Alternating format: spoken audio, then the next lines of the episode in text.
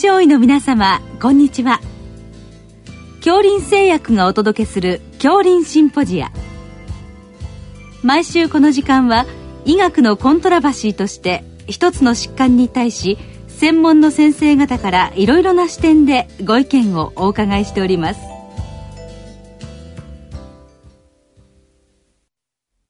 シリーズ泌尿器領域の高加齢医学の最前線の12回目。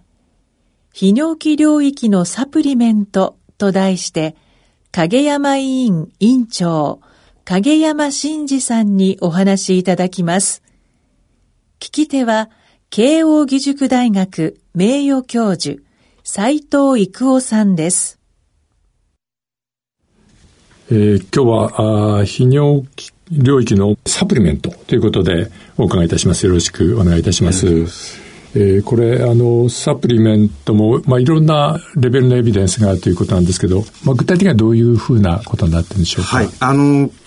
具体的な研究であるかどうかっていうのがまず第一だと思います。それで、えー、その上に人で試されてるかどうか。で、えー、しかもそれがきちっとした論文になってるか、うん、学会報告だけではダメだということ。うん、で、それがしっかりした雑誌に載ってるかっていうことがまた一つハードルになってきて、本当は、えー、無作為の割り付けのプラセボスタディとか、そういったものにやってるかっていうことを、えー、そのサプリメントを進める上では、あの、見ておかないといけないかなというのは最近の風潮になっていると思います。うん、まあいろいろなあのテレビなどでまあ宣伝ありますけれども、はい、これやはり、まあ、いろいろなレベルのものがあるということですか？そうですね。あの、新聞とかテレビとかで、えー、なんかの雑誌に載ったっつっても、その雑誌がどんな雑誌かもわからないし、うん、えー、結構多いのが、あの、有名な雑誌に載ったと言っても、動物レベルの報告だったりすると、人に使ってるわけではないんで、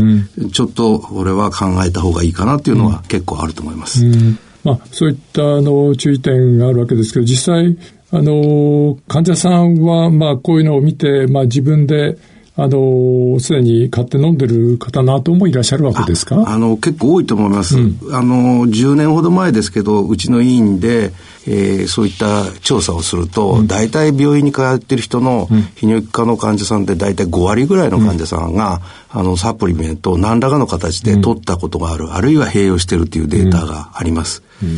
そうしますと、まあ、かなり使われていて、まあ、あの、それに対して、まあ、あの、医学的、あるいは科学的にどういうふうに、あの、説明して指導するかっていうところが、まあ、非常に重要になってくるわけですね。はい、その通りだと思います。はい。で、そういった中で、あの、先生は、あの、大学の方といくつか共同研究されているということですか、はいはい。まあ、あの、今、えー、仕事してるところが静岡市で、うん、静岡市には、あの、静岡県立大学というのがありまして、うん、その薬学の先生で、うん、やっぱりあの、こういったことに非常に興味のある先生、山田静夫先生っていうんですが、その先生に、まあ、あの、えー、実際にそういったものを使ってる人が本当に効くのかどうかやっぱ調べた方がいいよねっていう話で、まあ、あの、薬学が、まあそういった、えー、会社から、うん、あの、調べてほしいっていうのを、私たちが、まあ実際に患者さんに、うん、え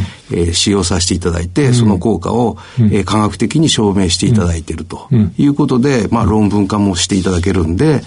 えー、一般のそのテレビで出て、元気のいいおじさんが出てきて、ニコニコしながら、これはいいよっていうのとは、やっぱり一味違った報告ができてるかと思います。はい、そういったエビデンスに基づいての、まあ、指導ができるということですけれども、はい、えー、っと、まず先生のお仕事としては、えー、ノコギリ足でしょうか。はい。これはどういうものなんでしょうか？そうですね。ノコギリ足っていうのはもう、あの、かなり前から使われているものでして、日本ではあの保険薬にはなっていませんが、イタリアとかドイツでは実際に医師が処方する保険薬の一種として使われています。うん、で、まあ、アルファブロッカーが出る前ですね、前立腺肥大症に対する薬としては、あの、えー、エビプロスタットという薬があるんですが、うんそういった薬と同様の作用があるのかなということが言われてたんですが、うん、薬理学的に調べると、うん、いろんな作用があって、うん、どうも前立腺にはそういった植物製剤とは少し違う働きをするんだろうということが分かっています。これ、あるでしょうか、具体的にどういう作用基準か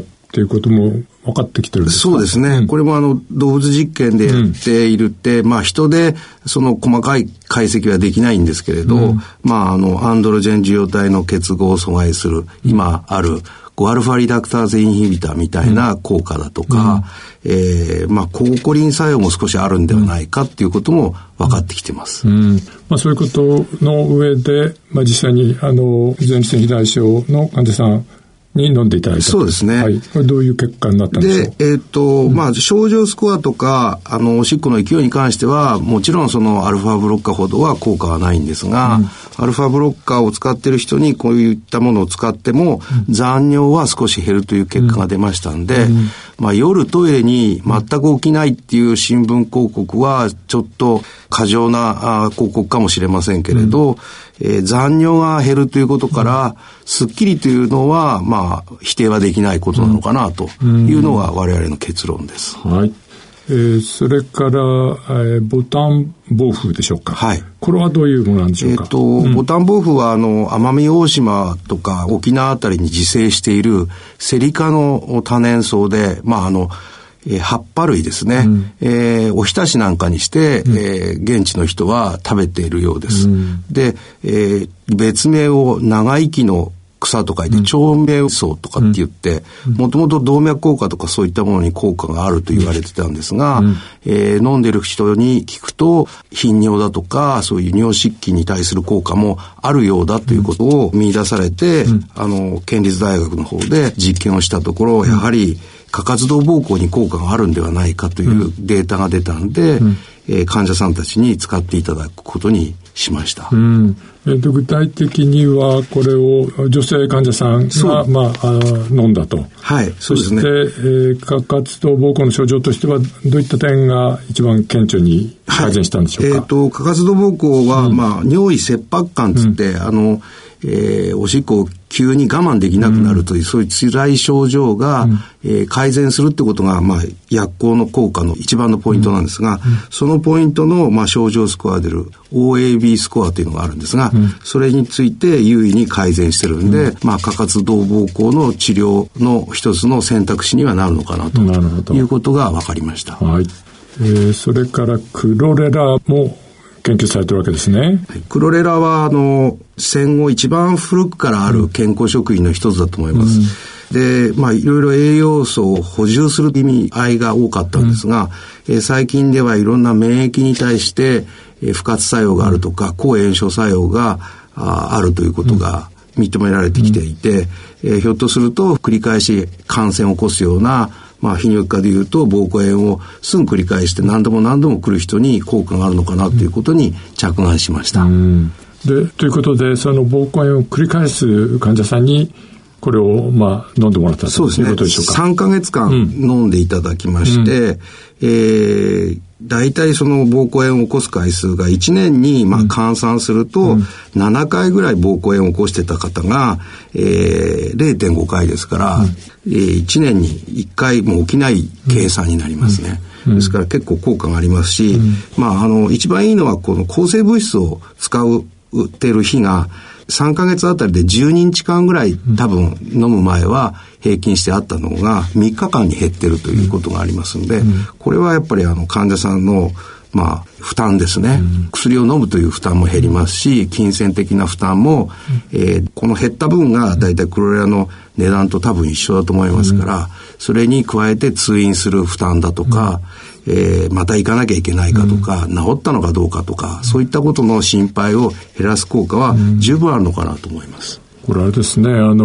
AMR 対策としても、抗菌薬使わなくて済むわけで。そういう点もあるかもしれませんね。重要ですね。はい。耐性菌作りにくいというそうですね。そういうことありますね。はい。それから、そばの恵みでしょうか？はい。これはどういうものでしょう？えっと、これはあの、発芽そばというか、そばっていろいろアレルギーがあるないしで結構有名なものなんですが、うん、そのそばが、えー、目から出た瞬間のそのいわゆる貝割れ大根みたいな状態のやつを発酵させるとアレルギーがなくなって、うんえー、まあ、アレルギーを取るために非常にいいということがあります。花粉症なんかで結構使ってたやつなんですが、これがあの、泌尿器科でなかなか治りにくい、特効薬もない、間質性膀胱炎という患者さんに、えー、使ってみたら、効果があるんだろうと、実際にそういう体験談がたくさん出てたんで、なぜ効くのかっていうことも含めて、動物実験でデータが出てきたんで、人にちょっと使いしていただいたという状況があります。うん、なるほど。まあ、これら、あの、今お話しいただいて、あの、一応にまあ効果が見られてますけど、この先生がまあ客観的にご覧になって、まあ、あの、この問題点もなくはないということですね。そうですね。ええあの、やはり、あの、うん、患者さんというのが、本当はあの、サプリメントっていうのは、えー、病気になる前の未病の状態の患者さんが対象ですから、実際に病気で来てる人に効果があるからといって、未病の人にそれだけの差が出るのかどうかっていうのがあります。うん、それからやっぱりあの、そういった患者さんっていうか、その未病の人のスクリーニングっていうのが非常にうまくいかないってことがあります。うん。うん、もちろんそのプラセボを使ってない試験のデータですから、えー、断言的なことは言えません。なるほど。はい。ということで、まあ、先生のクリニックでは、まあ、あの、いわゆる、まあ、西洋薬がメインですけれども、こういったものがどうかということで、あの、患者さんから、あの、質問があった場合にお答えするということでしょうか？そうですね。うん、あの、とても話が長くなってしまいますから、うん、こういうデータもあるんですよといったものを、こういうデータを元にして、簡単な冊子を作っていくと、えー、患者さんの理解も深まりますし、こういった、あの、えー、サプリメントを選択するときに少し、うん、えー、なんていうんですかね、知識レベルが上がって、うん、えー、まあ、その偽物というか、うん、本当に効果のないものをつかまなくなるという、こう、えー、ヘルスリテラシーっていうんですかね、うん、そういったものが上がる効果もあるのかなと思って、積極的に取り組んでいます。なるほど。あの、患者さんが、まあ、最終的には、まあ、インフォームとチョイスというか、そうですね。そういう形で、まあ、あの、やっていくということですね。はい。はい、あくまでも、うん、あの選択するのは医者が勧めたからではなくて、うん、えー、患者さんがあ選んだからという形が、正しいと思います。うん、まあ、しかし、まあ、エビデンスとしては、まあ、先生がこうやってお作りになって、まあ、こういうものもあるという、きっちりした説明ができるということですね。はい。そうしていただければ、まあ、一つの助けになっているかと思います。はい。どうもありがとうございました。ありがとうございました。シリーズ、泌尿器領域の高加齢医学の最前線の12回目、泌尿器領域のサプリメントと題して、影山委員委員長、影山真二さんにお話いただきました。聞き手は、慶応義塾大学名誉教授、斉藤育夫さんでした。